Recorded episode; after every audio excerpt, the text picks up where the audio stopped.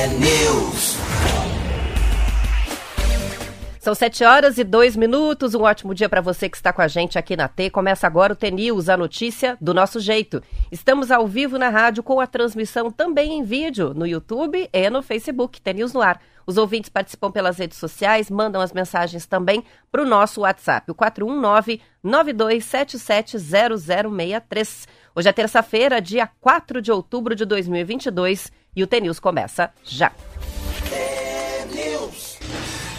Bom dia, Marcelo Almeida. Bom dia, Roberta, tudo bem? Tudo bem, cadê a primavera? Primavera. Primavera é esse ano? É, não tem.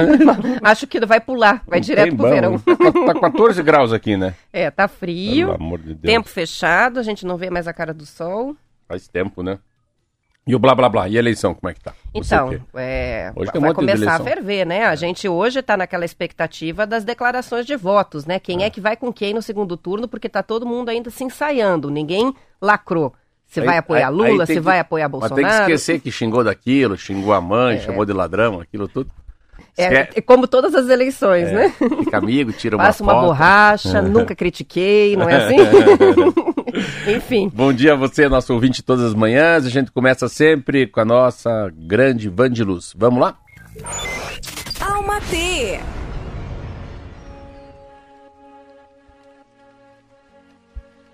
Amar é sentir-se em casa no abraço de alguém. Eu acredito no tipo de amor que não exige que estejamos a todo momento provando nosso valor. Eu acredito no amor que traz sossego, calma e aconchego, não ansiedade. Porque amar é sentir-se em casa no abraço de alguém. Eu acredito no amor que acontece através de conexões conexões que fluem com naturalidade, leveza e que trazem paz.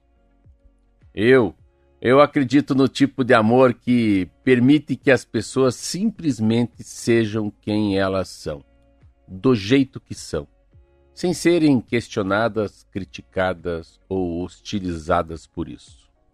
Eu acredito no tipo de amor que cura, conecta, preenche e transborda. Por isso nunca me contentei com migalhas. Dentre tantas coisas medíocres que temos que lidar em nossa vida, o amor não deve ser uma delas. Van de luz. Muito bom. Decaía, curtinho, decaía a boca, hein? de cur- curtinho e direto. Direto, é um soco na gente. Isso Lindo, aí. lindo, lindo. São sete horas e quatro minutos e a gente começa com o noticiário falando sobre as pesquisas eleitorais, porque as diretoras do IPEC e Datafolha ontem deram entrevista, atribuíram as divergências né, dos resultados das pesquisas, a possível migração de votos e a relação tensa entre os pesquisadores e os eleitores mais conservadores. Numa entrevista ao jornal O Globo, a CEO do IPEC, Márcia Cavalari, afirmou que provavelmente parte dos indecisos op- optaram na última hora pelo voto no presidente Bolsonaro.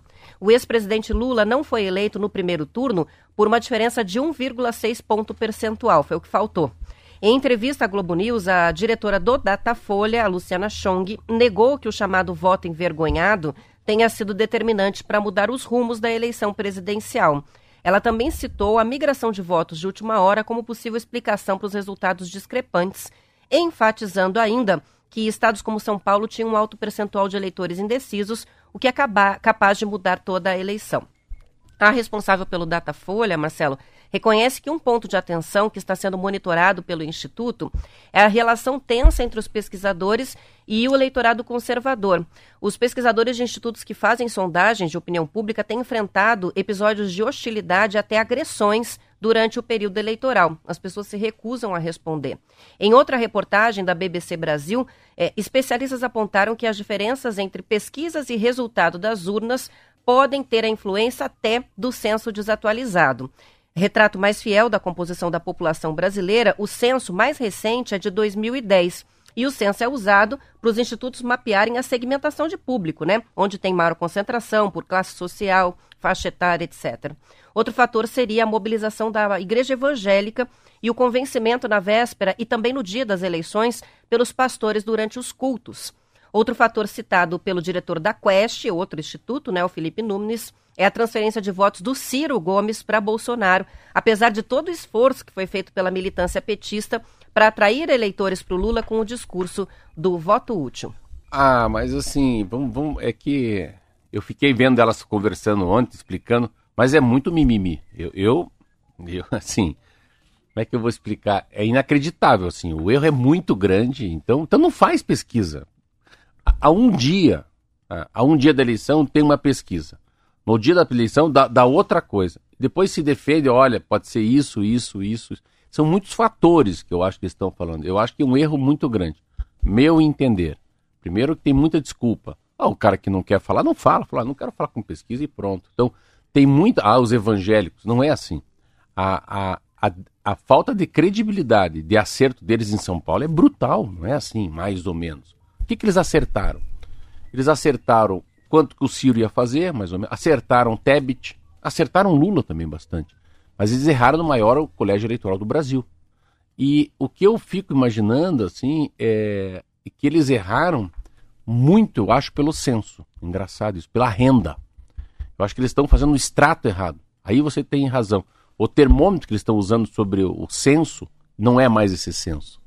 Então. A... É, eles vão ter que rever, né? Aí que está a escolaridade, a renda mensal, se o cara é classe A, classe B, classe C. Tá, tem alguma coisa de errado.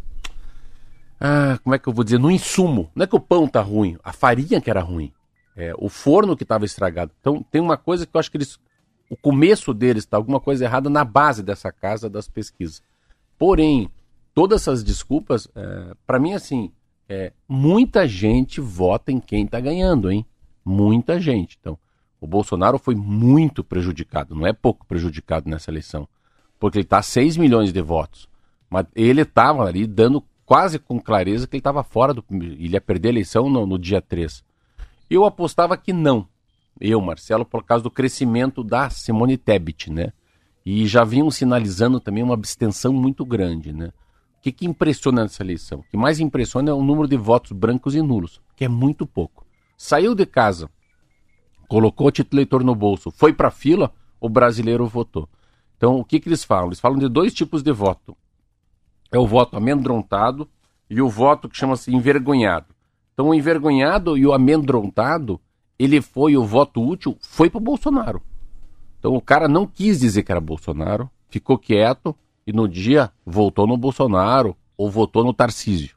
Então, e o outro é aquele voto amedrontado que ele não quer ficar falando por causa da violência, né? Então tem gente que não quer sair de vermelho, outros não querem sair de amarelo. Então esse voto mais é um voto mais quieto, né, Roberta? Que é diferente. O que, que acontece agora? A gente estava aqui falando. Eu, eu se fosse deputado, eu dava uma barrada nas pesquisas também. Eu acho que a pesquisa muda uma eleição. Hein? Ela, ela, ela distorce uma democracia. Para mim, foi muito grave, mais do que se pode imaginar. Porque eu fico imaginando isso para deputado federal e estadual. Os caras fazem também aí. Pega aqui para senador. É muito grande o erro. Desculpa falar. Eu vi uma pesquisa há 24 horas da eleição. O partido, durante né, a, a, eleição, vai mudando, inclusive, direcionamento de investimento, tempo de fala dos candidatos de acordo com as pesquisas internas, né, que são encomendadas. Então, se tem uma distorção muito grande, você muda de forma errônea, né, aquele é, direcionamento. Tudo... Eu, eu, se a gente pegar... Porque, claro, o partido quer eleger bancada, Não. então quem é que está na frente? Qual, então é você que vai falar mais agora. Qual é o papel do jornalista? Qual é o papel do cientista político? Pega, pega a Globo News tudo que eles falaram é absolutamente balela. Porque eles falaram tudo em cima de uma pesquisa. Então, tudo que a Globo falou, tudo que a Band falou, tudo que a, a CCB, BBC lá falou, é em cima de pesquisa. Ó, você viu como o auxílio, auxílio Brasil não deu certo, aquela palavra que ele falou do coveiro deu errado, daqui a pouco abre a urna e fala, meu Deus do céu. Então, é a mesma coisa, Roberta. Nós dois somos médicos, o Marquinho vai no hospital. A gente faz lá, ele manda ele fazer um hemograma. E ele faz um exame de sangue. Só que o exame de sangue que dão para nós não é o dele, é da Zenir. Mas calma aí. Ah, como é que tá aqui o colesterol dele? Como é que tá aqui a placas, placa, placas brancas? Como é que tá os. Mas não é dele o sangue. Nós estamos mandando remédio pro Marquinho quando quem tá com esse sangue é a, é a Zenir. Então é, é a mesma coisa você decolar de Curitiba para São Paulo e errar errar no Garmin, né? Coloca 3 graus para a direita, você pousa no Rio de Janeiro. e não pousa em São Paulo. Eu acho pesquisa muito perigoso, porque imagina quantos deputados federais e estaduais dançaram nessa eleição. Eu sou deputado federal, você é estadual, a chapa aqui, Canete Almeida. Estamos achando que estamos super bem, aparecendo entre os cinco mais votados do nosso estado. Você falou uma coisa muito linda. Roberta, vamos parar de gastar, cara. Vamos parar de viajar, vai. Vamos ficar quieto, nós estamos eleitos. Já estamos eleitos mesmo. Mas não estavam eleitos, nós estávamos em sexto colocado, Roberta. Só entrava cinco. Já era. Faltou se dedicar um pouco. Agora, de fato, é saber uh, o que, que vai acontecer com esses 9 milhões de votos. Eu falei aqui, não tenho medo de falar, eu votei na Simone Tebet. Então, assim, quem votou na Simone Tebet? Quem votou na Sossô, que eu brinco aqui, com a Soraya? Quem votou nesses dois e no Ciro Gomes vai para onde, né? Então, o Lula tem 6 milhões de votos em cima, é bastante. O que eu fico imaginando é que a pessoa não vai mudar. Eu pego minha mãe como exemplo. Minha mãe é Bolsonaro. A minha mãe não vai votar no Lula. Assim, e eu tenho uma funcionária que é Lula. Ela não vai votar no Bolsonaro. Então, quem, sabe, quem é maragato é maragato, quem é pica-pau é pica-pau. Pronto. Né? O cara é atlético. Não, dá, não vai mudar, né? Não, o cara é atlético, o cara é coxa branca. Ou é Fla-Flu. O cara não é Botafogo. Mas quem Pega um cara do Paraná Clube, que é um time que está na terceira divisão e na quarta divisão. Esse cara vai votar em quem? No Coxa ou no Atlético? É difícil saber, Roberto. Mas ainda eu acho que tudo é possível. Claro, o Lula tem 6 milhões de votos em cima, né? E aqui do lado direito tem 9 milhões de votos que a gente não sabe o que fazer. Pode sim. Pode sim. Esses 9 milhões, ele pegar 6 milhões para ele, fica empatado.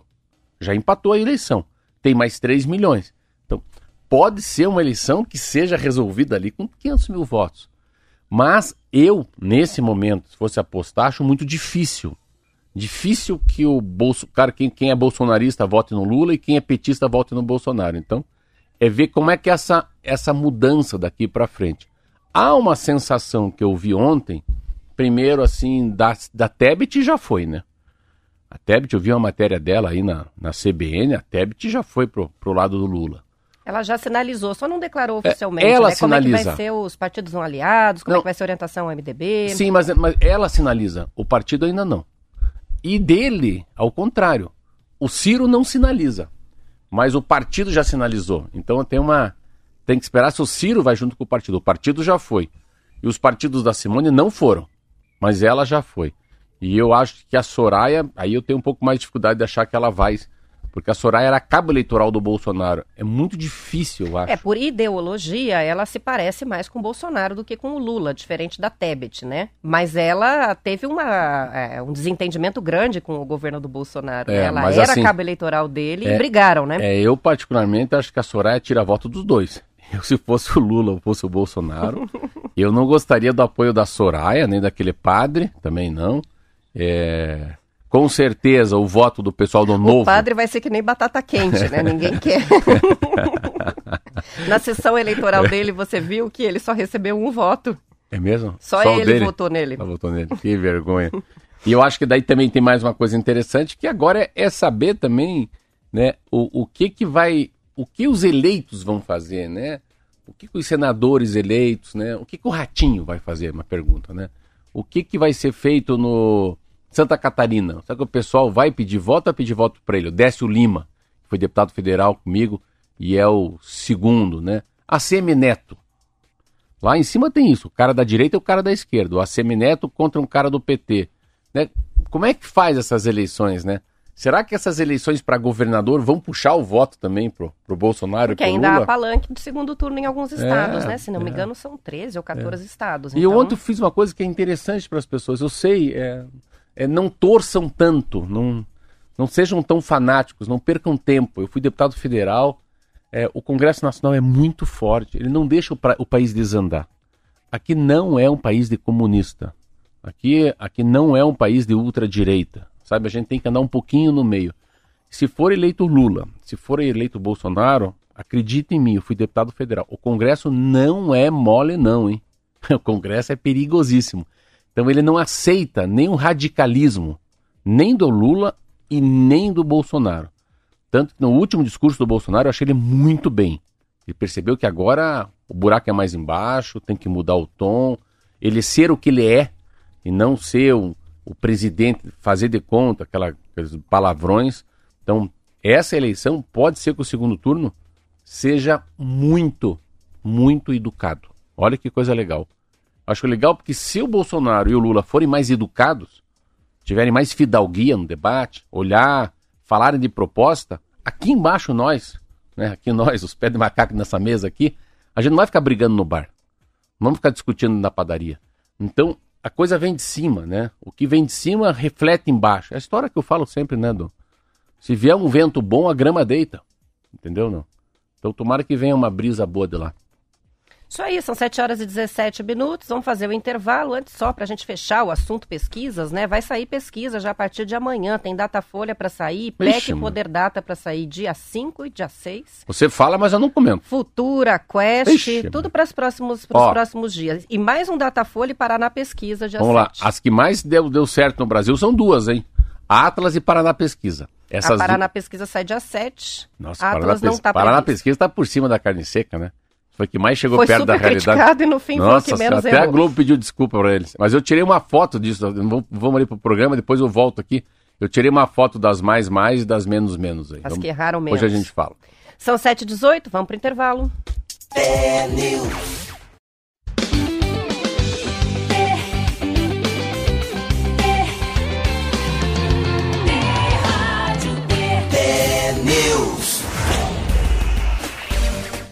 São 7 horas e 21 minutos. O Marcos está participando com a gente, até mandou aqui a matéria do Correio Brasiliense, só para dizer que a Soraya já fez a declaração. Ela disse que não vai apoiar nenhum deles. Jura? Olha, não li, hein?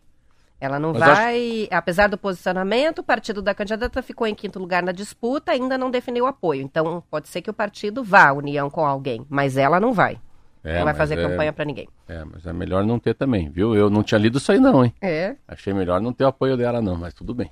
Bom, vamos falar dos derrotados, como acontece todas as eleições. Ontem foi o dia do eleitorado conferir quem é que passou, né, no legislativo e hoje a gente tem já a análise dos que foram rejeitados. Gente grande, né? urnas. né? Perdeu, né?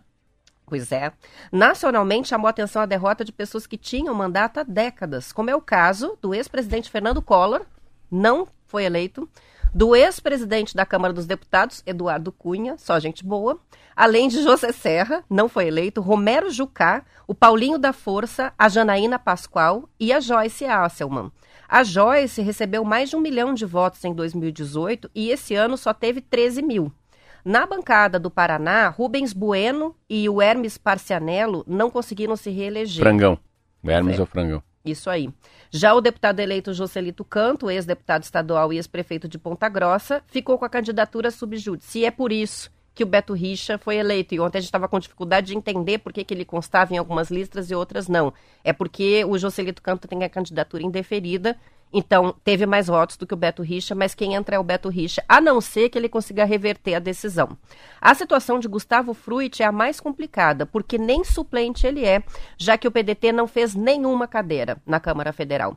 Fruit mantinha um histórico respeitável como deputado federal desde 98, com atuação marcante em CPIs. Neste ano, ele fez uma votação pequena para alguém com histórico dele, 47 mil votos. No meio político, se atribui a situação de Fruit ao isolamento do PDT, que ficou preso à campanha do Ciro Gomes e perdeu as oportunidades de acordos possíveis. Então, ele saiu da polarização por estar no partido do Ciro esquecido. e, com isso, foi esquecido. Voltando à lista de quem ficou de fora da Câmara, está lá a Aline Sleutis, do PROS, e o Paulo Martins, que disputaram vaga para o Senado e voltam para casa no ano que vem. Já o Valdir Rossoni e o Osmar Serralho não concorreram. Na Assembleia ficaram de fora o radialista Luiz Carlos Martins, o Plauto Miró, que foram eleitos em 1990, assim como Nelson Justus, que representava o litoral paranaense. O Michele Caputo, que ocupou o cargo de secretário de saúde na gestão do Beto Richa, também não se reelegeu, assim como o Homero Marquesi, de Maringá.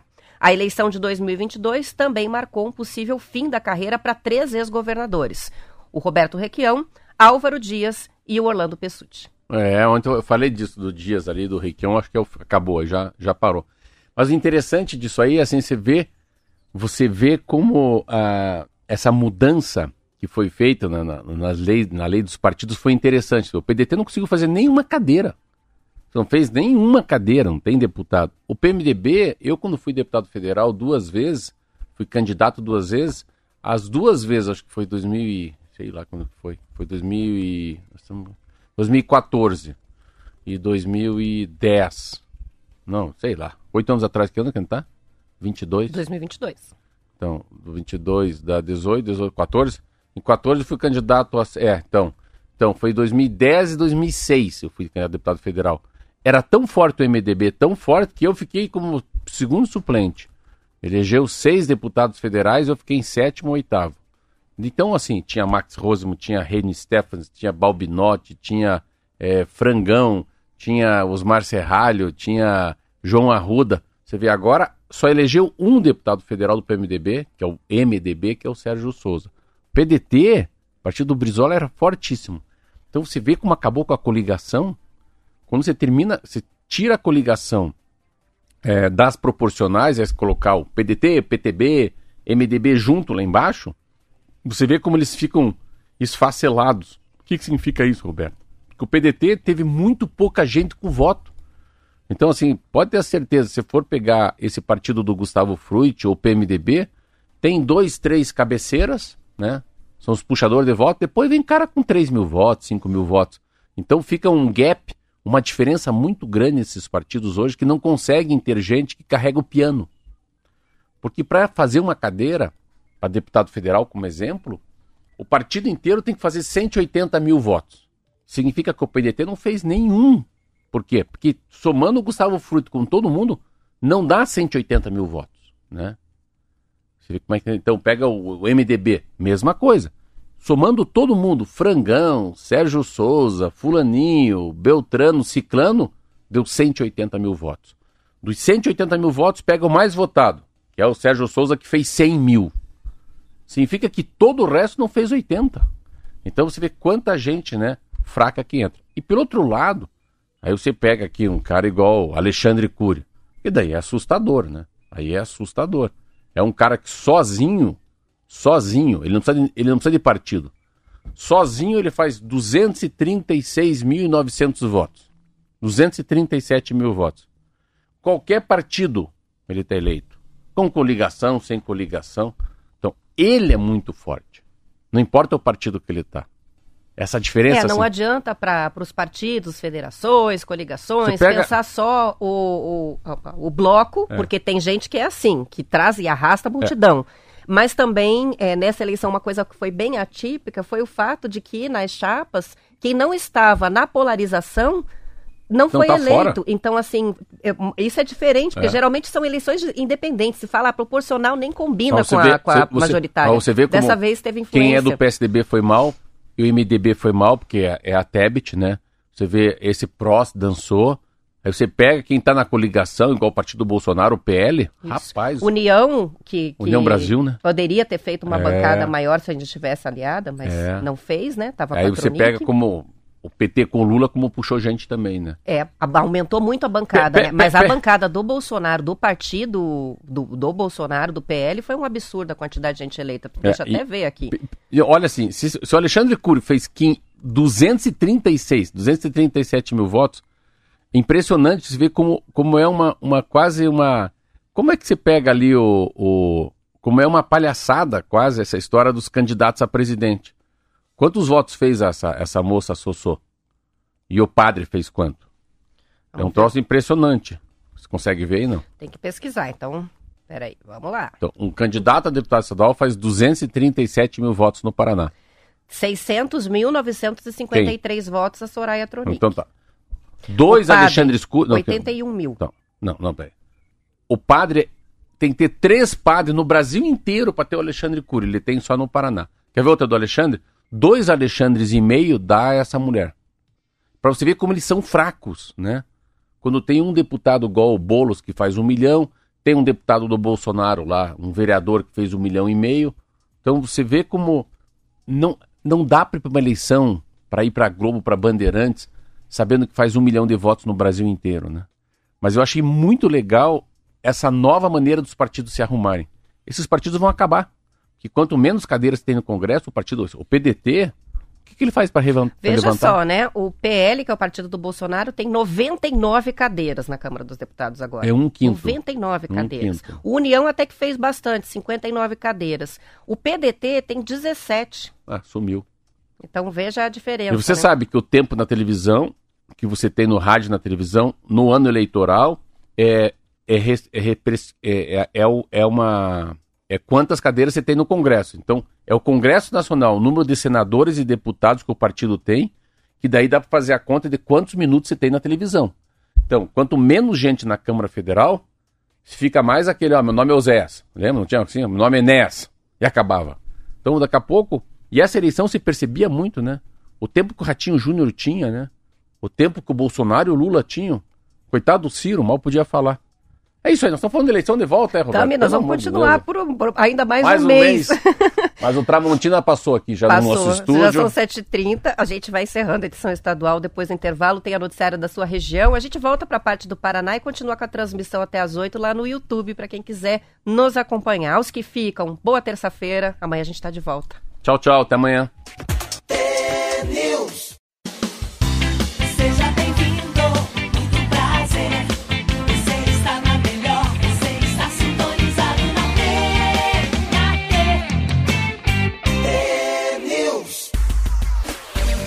São 7 horas e 32 minutos e o diretor de pesquisas do IBGS, Mara Azeredo, anunciou ontem, Marcelo, o adiamento do fim da coleta de dados do censo 2022 por causa da falta de recenseadores. A previsão era de encerrar o censo no final do mês. Agora, a nova previsão é de encerramento em dezembro. O número de recenseadores está em 95.400, o que corresponde a 52% do total de vagas disponíveis e previstas para a operação. Até ontem, haviam sido contados 104 milhões de habitantes, o que corresponde a 48% da população estimada.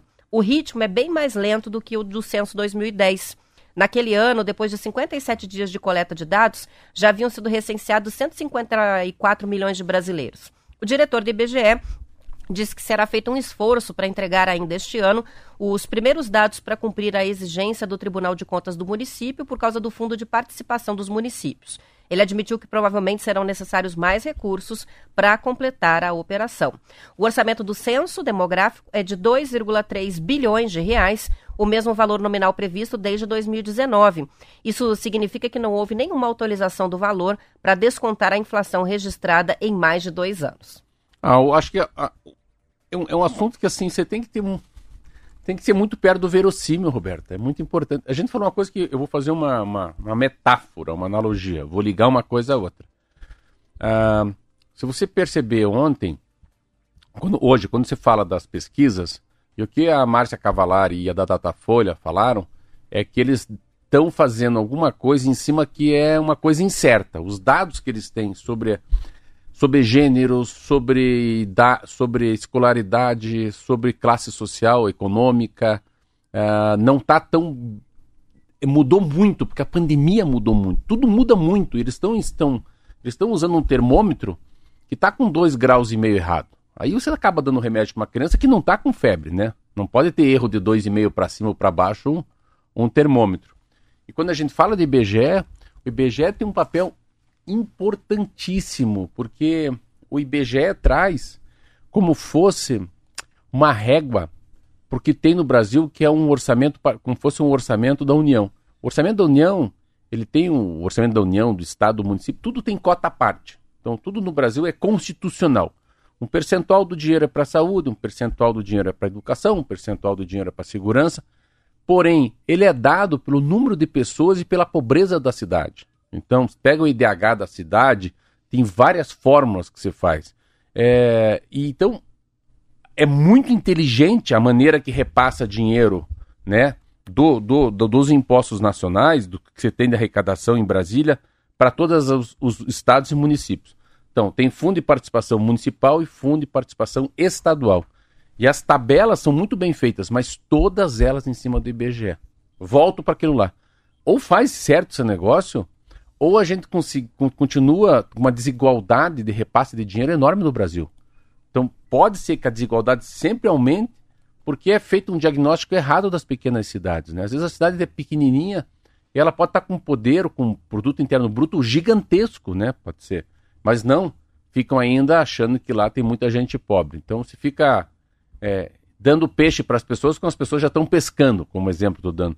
Então acho que independentemente de quanto vai custar, tem que ser bem feita. Tem dois Agora, assuntos. essa questão aí de não ter recenseador suficiente, veja só também, né? É feito um concurso, já passou essa época, foi feita um milhão de vezes a convocação por esse concurso. São muitas vagas, mas o salário é de 1.600 reais.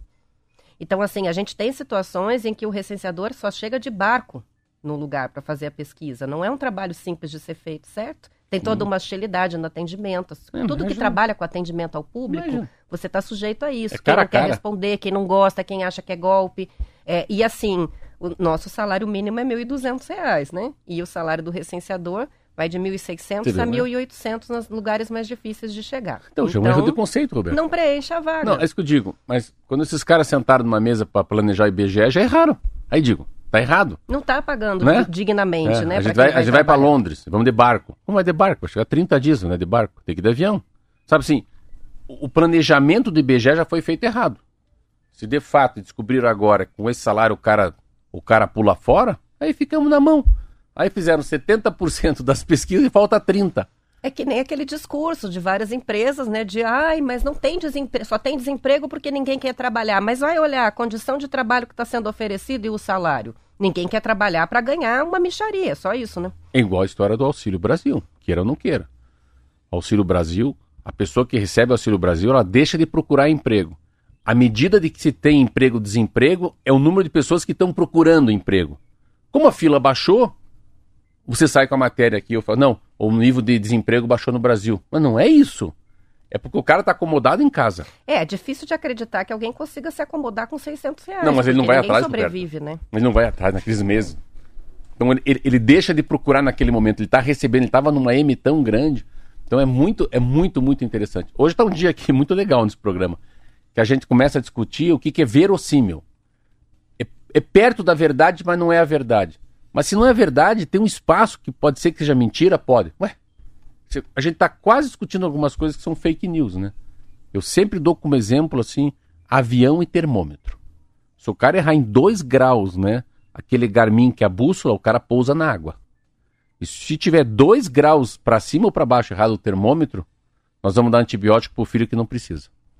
Tem que ter precisão. Não, tem, é, é, tem um ditado que eu gosto, não. É, é, errar é humano, não. Errar não é humano, não pode errar. Tem coisas que a gente não pode errar, né? Tem que ser muito perfeccionista. Aí você veio para coisa da, né? A fazer a coisa com excelência, fazer a coisa correta. No Brasil tem isso. Você vai, vai, vai, daqui a pouco você solta. Mas o assunto que você falou do IBGE, né?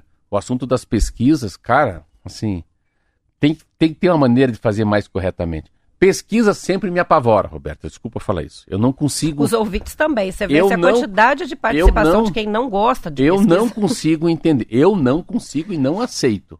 Como é que num país de 150 milhões de habitantes, de dialetos diferentes, de culturas diferentes, um país que tem quatro estações no mesmo, no mesmo dia, né? que Tem fuso horário, que tem de índio, né? Até aqui no sul, o pessoal do CTG, costumes diferentes, comidas diferentes, roupas diferentes. Como é que os caras me entrevistam 3 mil pessoas no país e dá o resultado da eleição? Eu não entendo e prefiro não entender. São 7 horas e 40 minutos. Vamos para um outro lado agora. Vamos falar de saúde. Os testes clínicos da vacina Spintec contra a Covid-19 é a nossa vacina brasileira contra a Covid, desenvolvida pela Universidade de Minas Gerais e pela Fundação Oswaldo Cruz, vão começar com um grupo de 432 voluntários. Os detalhes foram divulgados ontem, depois da aprovação dos experimentos pela Anvisa.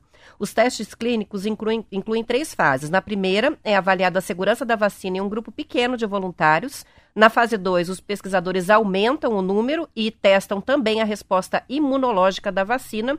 E, por último, na fase 3, o número de voluntários é ainda maior para que seja testada a eficácia da vacina na comparação com um grupo controle.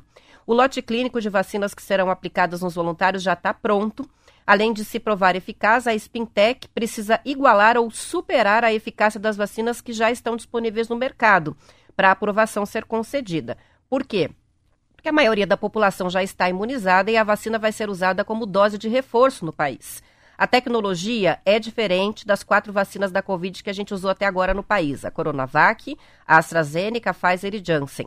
Usa a fusão de duas proteínas do novo coronavírus, que eles chamam de S e N, para formar uma proteína quimera. Segundo os desenvolvedores, essa associação dá a essa vacina um diferencial em relação aos outros imunizantes, principalmente em função das novas variantes do vírus da Covid-19. As informações são da Agência Brasil. Você quer que eu comente tanto nome que eu nunca vi na minha vida? É isso que quer que eu comente? O resumo da ópera é: a vacina brasileira foi para os testes clínicos. Pronto. Então, finalmente a gente vai ter uma A- vacina a Roberta nacional. fala e ela comenta. Mas eu, mas pronto.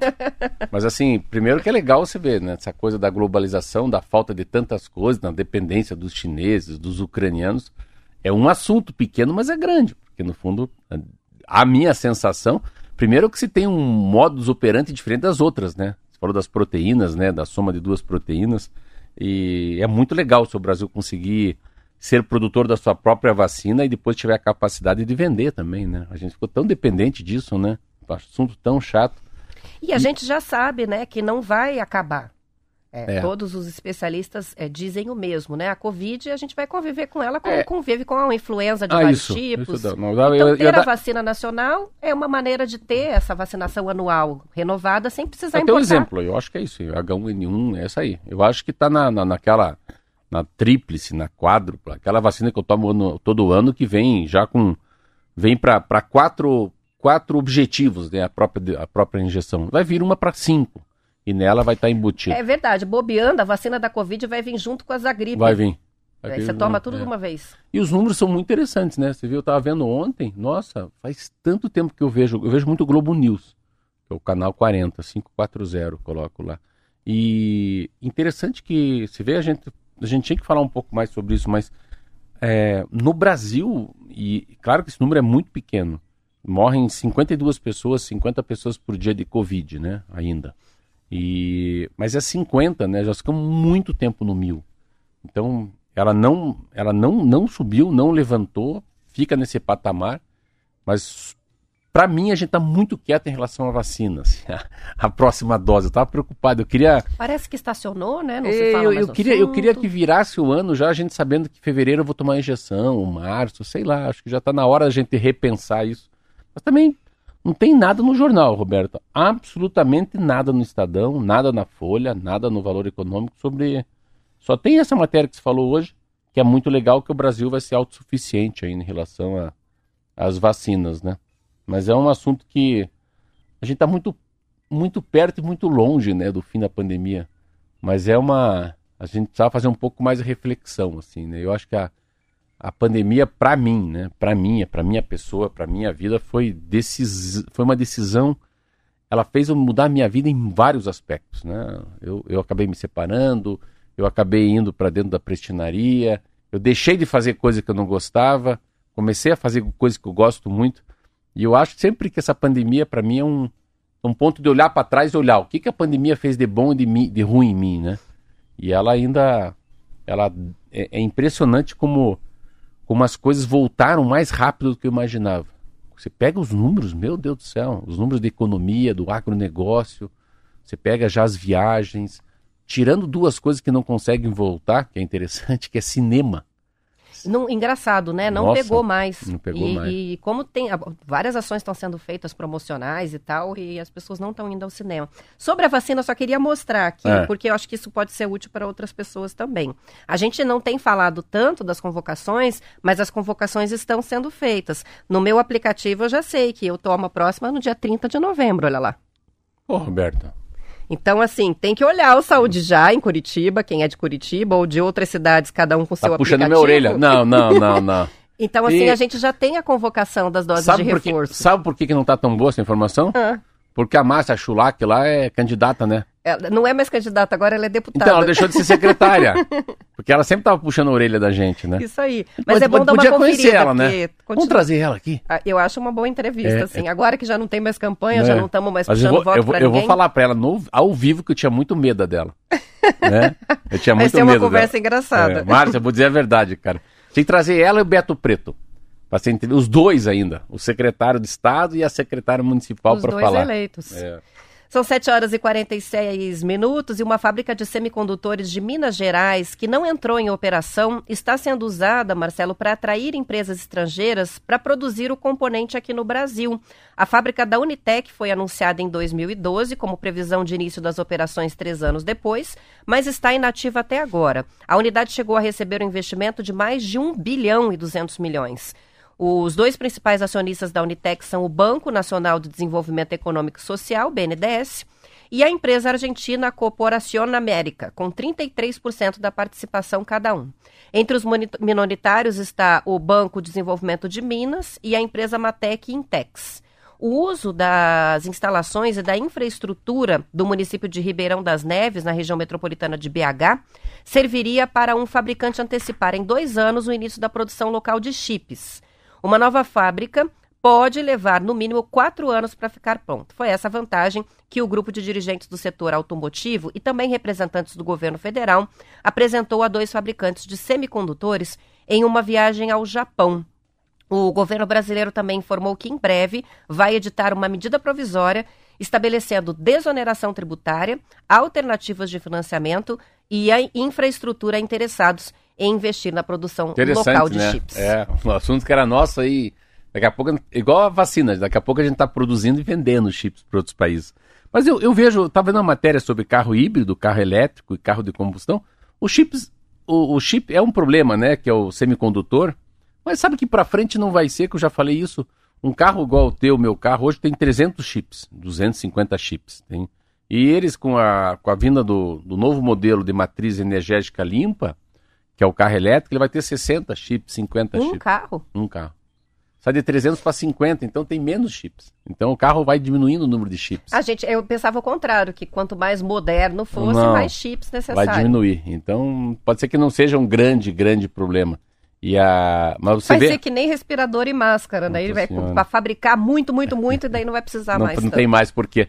Mas eu acho que é um assunto que vai. Ainda, a outra coisa, eu li sobre carro também. Ainda a espera é um negócio impressionante. A falta de chip por seis meses, um ano, tem uma demanda reprimida, assim, absolutamente enorme. É como fosse a demanda das operações, né? As pessoas que durante dois anos não foram para a saúde. Hoje tem uma matéria muito grande aqui. Até esse cara, lembra dele, não? Eu acho que ele trabalhava com você, com o Gustavo Frutti, o Adriano Massuda. Sim, era É, secretário ó. de saúde de Curitiba. na Falta de verba e Freud. demanda reprimida são desafios para a saúde 2023, 2023. Ele foi no governo Lula, ele foi pra Brasília, né? Ele era Trabalhar, bom, atuar na equipe lá. Eu vi ele um dia no congresso falando, meu Deus, ele era muito bom, né?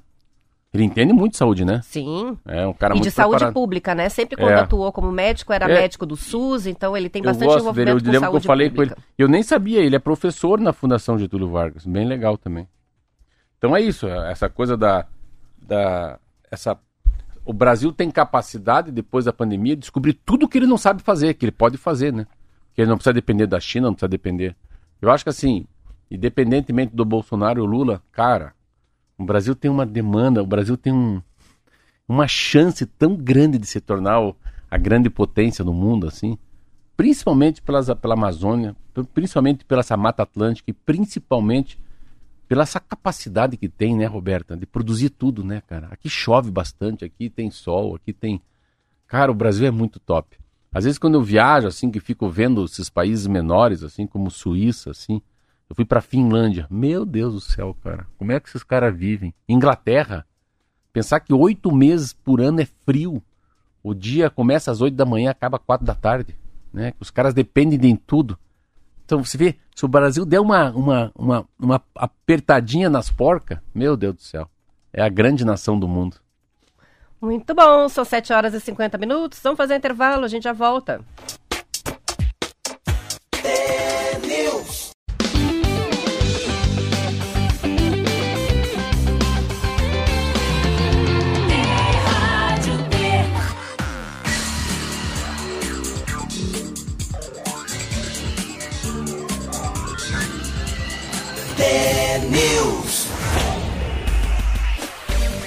São São 7 horas e 51 minutos. Tem uma participação interessante aqui do Kleber, que mandou a mensagem pelo WhatsApp, Marcelo, ponderando que com relação às eleições, todo mundo esqueceu da Covid. Isso é verdade. Aglomerações, não houve higienização das urnas, eu não vi álcool gel.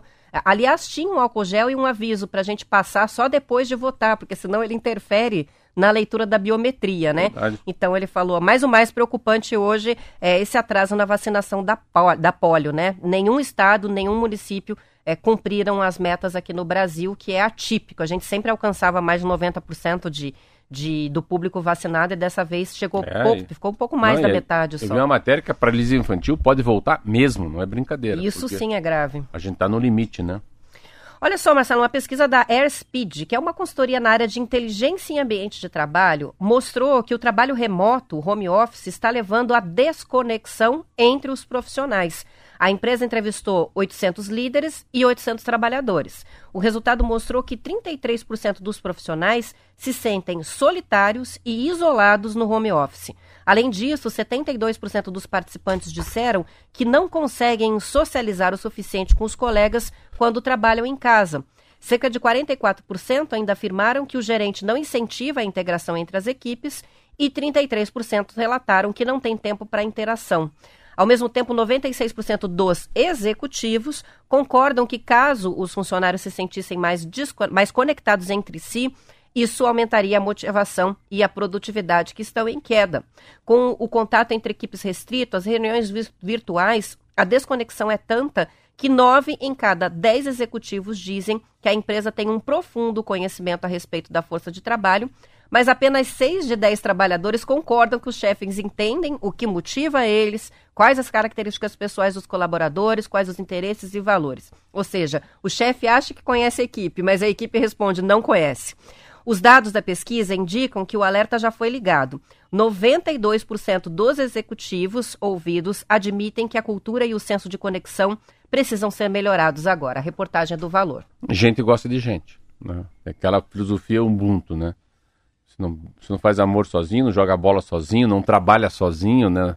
Você não faz amor sozinho, não vive sozinho, não nada sozinho. Então, gente traz gente. E essa subjetividade, né? Que é uma coisa difícil de medir, né? Essa motivação. Essa porta que abre dentro da cabeça da gente, não dá para medir. Então, é, é o subjetivo que vai fazer com que a empresa tenha uma meta com um objetivo bom de, de retorno financeiro. Então não é só o racional, é o que não é racional faz com que a pessoa fale, trabalhe mais, se dedique mais. Que bom que eu vou ver minha amiga hoje, vamos trocar figurinha lá no trabalho. Que bom que eu vou almoçar. Hoje é sexta-feira, né? Dia casual, não precisa ir de terno e gravata. Tem várias coisas assim. É, é, é da firma. Eu falo firma. Eu falo igual interior para é da firma. A gente precisa fazer parte. Nós vamos fazer um churrasco na minha casa. Faz parte. Vai o Marquinho, vai a filha, vai você, vai a cachorrada da tua casa, vai o Kiki, vai o Léo. O que, que acontece? A gente faz parte do- da Rádio T, é firma, a gente trabalha aqui. Então, ir lá comer uma, uma, né, um mignon no, no- no- na, na mostarda que o Marco vai fazer é, uma- é muito bom. Então, você perder isso, né? E, e aquilo, você. O homem foi feito para ter agendas, né? É, a rotina faz parte da vida da gente, a rotina é maravilhosa. A, a rotina é a liberdade que a gente tem, né? De ir no shopping com o filho, de ir fazer a unha, fazer a depilação e visitar a mãe, ir na igreja e trabalhar, ir no parque andar. Vamos dizer, a vida ela é feita de problemas e soluções. Então, o cara entediado em casa, né? A, a- a oficina de ideia é muito ruim. Então, às vezes. E nem todo mundo tem convivência dentro de casa. Tem gente que mora sozinha. Então, se não vai para o ambiente de trabalho trocar umas ideias, não troca ideia com ninguém. fica não é sozinho isso? duas Fica vezes. só na tela É. do computador o dia inteiro. Então, assim, às vezes a- a- o trabalho é a casa da tua casa. Não é a tua casa, é a casa da tua casa. Às vezes você se reencontra no trabalho. Ali que você olha uma parede e fala, aqui é meu CPF. Aqui está a minha identidade. Às vezes não é nem da tua casa que você mudou agora. Então, essa relação de lugar, de gente, de troca de informação, de liberdade, né, de se trabalhar o dia inteiro fora de casa, depois à noite só ver tua esposa, teu marido, ficou com saudades de não vê-lo o dia inteiro, mas ficar o dia inteiro numa casa, meu Deus do céu. E não é isso que vai dar um retorno maior para a empresa, porque a produtividade cai se o cara tiver com, com meio tesão. O cara, hum, né, farol baixo que a gente fala, como é que faz? Então eu tenho absolutamente certeza. Eu, mas, mas nem, nem que eu ganhasse um milhão de reais. eu ia fazer a rádio T de casa. Falei, pronto.